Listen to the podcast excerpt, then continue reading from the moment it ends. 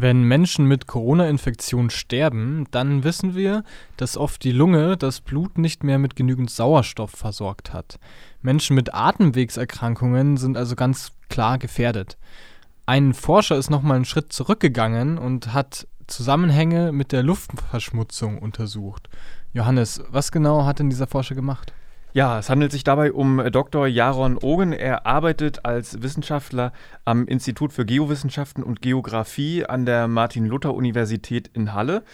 Und er hat einfach mal als Geograf, der er nun mal ist, geschaut, ja, was kann ich denn mit äh, geografischen Daten alles anstellen im Zusammenhang mit dem Coronavirus. Und dann hat er sich äh, zwei geografische Komponenten gesucht. Da hat er einmal ähm, auf die Daten zur Luftverschmutzung zurückgegriffen, um genau zu sein auf ähm, die Stickoxidwerte.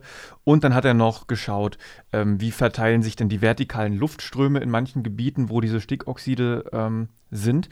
Äh, das hat er zusammengenommen. Also vertikale Luftströme, das sind die Luftströme, die den Austausch von Luft von unten nach oben bewerkstelligen. Das heißt, wenn du jetzt halt da, wo du bist, atmest, viel Auto fährst, Diesel unterwegs bist, ähm, im Diesel fährst, dann hast du da ja eine, äh, einen Stickoxidausstoß durch den Diesel zum Beispiel, durch den Verbrennungsmotor.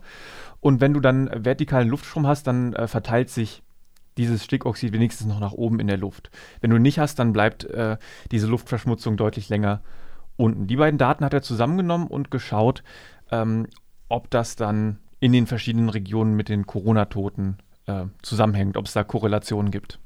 Und was war jetzt das Ergebnis? Was machen Stickoxide? Also Stickoxide, das sind, ähm, ich habe es ja eben schon gesagt, das sind zum Teil ähm, die Verbrennungsausstöße beim Dieselmotor. Da hat ja zum Beispiel der ein oder andere Autohersteller in Vergangenheit ein bisschen getrickst, um diese Stickoxid-Grenzwerte, die man da politisch festgesetzt hat, zu umgehen. Dann waren Autos da schmutziger als gedacht. Und äh, das gibt aber auch Stickoxide an ganz anderen äh, Stellen, wo Dinge verbrannt werden. Also nicht nur beim Dieselmotor, auch an anderen Stellen. Aber vom, äh, vom Abgasskandal kennen wir Stickoxide noch ganz gut. Stickoxide können ähm, unter anderem verschiedene Atemwegserkrankungen auslösen äh, und auch andere äh, Dinge im Körper tun.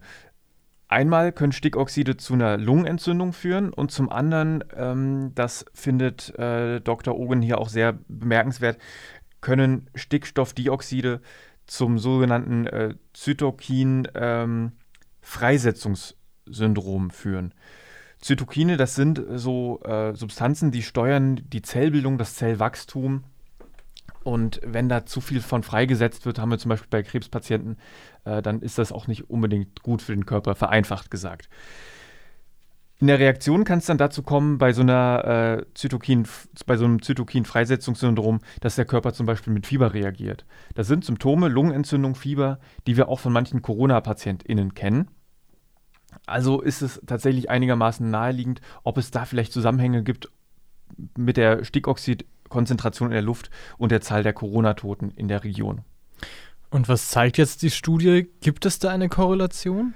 Also in der Tat äh, hat äh, Dr. Ogen da ein paar Regionen sich angeschaut, äh, ganz besonders Italien, Spanien, Frankreich und Deutschland und dann geschaut, wie zirkuliert da die Luft, wie sind die, Stickstoff, äh, die Stickoxidwerte in den Regionen und dann hat das mit den Todeszahlen verglichen und hat festgestellt, dass es zum Beispiel in Norditalien hohe Stickoxidzahlen gibt, wenig Luftzirkulation nach oben und äh, hohe Todeszahlen beispielsweise. Ähm, da hat er also tatsächlich so einen gewissen Zusammenhang entdeckt. Noch dazu kommt ja, wir hatten in den vergangenen Tagen äh, wenig Regen und in Italien und auch äh, die Region Wuhan ähm, sind Gebiete, die von Bergen eingekesselt sind. Das heißt, auch da hast du wenig Luftzirkulation, nicht nur nach oben und unten, sondern auch ähm, auf der Fläche verteilt. Das könnte also wirklich ein gewisser Hinweis dafür sein, dass Luftverschmutzung so eine Corona-Infektion nicht verbessert. Aber ähm, man muss natürlich schauen, also der Zusammenhang wird wahrscheinlich nicht direkt sein, sondern Stickstoffdioxide werden indirekt äh, so einen Corona-Verlauf verschlechtern. Also das Stickstoffdioxid könnte zum Beispiel Atemwege vorschädigen und äh, der Coronavirus haut dann nochmal richtig drauf. Das ist wie wenn, äh, das kennen wir zu Hause, die Freundin fragt, kannst du mir mal das, das Glas aufmachen, weil sie schon äh, beim, beim Gurkenlassen ein bisschen dran gedreht hat du kriegst es nicht hin und dann fragt sie dich, du machst es dann auf und dann sagt sie, ja, das war aber meine Vorarbeit. So könnte man das jetzt beispielsweise mal vergleichen. Dass da schon ein bisschen äh, eine Schädigung durch diese Stickoxide vorgenommen wurden und das Coronavirus hat dann da einfach freiere Hand dabei. Also meine Freundin kriegt das Gurkenglas auch immer so auf. Sagt denn die Studie, dass das jetzt wirklich gesicherte Ergebnisse sind? Weil ich meine, das könnte ja auch Zufall sein, dass gerade in Norditalien und Wuhan, wo die Stickoxide, wo die Werte hoch sind, dass das da genau hohe Todesfallzahlen gibt. Könnte Zufall sein. Wir haben hier zumindest äh, eine Korrelation, äh, die der Wissenschaftler festgestellt hat.